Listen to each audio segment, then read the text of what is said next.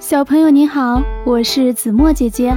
今天我们的故事是没有了小猪的呼噜后。小猪嘟嘟和小熊憨憨住在一起，他们是好朋友。可是每天睡觉的时候，小猪嘟嘟总是打呼噜，呼呼震天响。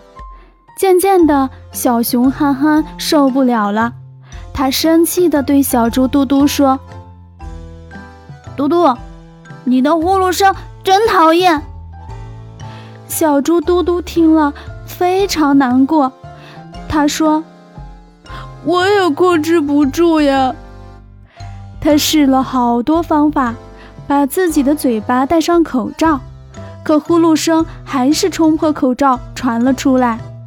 他把头捂在被子里，可睡到半夜还是不知不觉把头伸出了被窝。他睡到了地上，可地上太凉，他感冒了。这些方法都不行。这一天，他收拾了自己的行李，离开了家。他想，要是不和小熊憨憨住在一起，那就一定不会打扰到他了。小猪嘟嘟走了以后，小熊憨憨终于清静了，没有呼噜声。他想，我一定能睡个好觉的。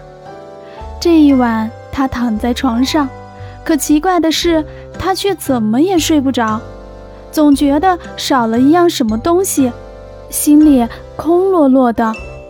原来是没有了小猪嘟嘟的呼噜声。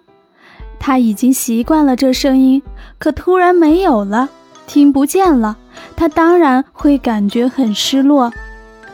第二天，他顶着大大的黑眼圈来找小猪嘟嘟，不好意思地对他说：“嘟嘟，是我错了，不该那么说你，让你难过。你原谅我，和我一起生活好吗？我想我已经不能没有你了。”更不能没有你的呼噜声。小猪嘟嘟听了，甜甜的笑了。没有了小猪嘟嘟的鼾声后，小熊憨憨反倒不习惯了，整夜都睡不着。第二天，挂着黑眼圈找到小猪嘟嘟，要求他回去。大家还是开心的住在一起，做好朋友了。小熊憨憨早已经习惯了小猪嘟嘟的缺点。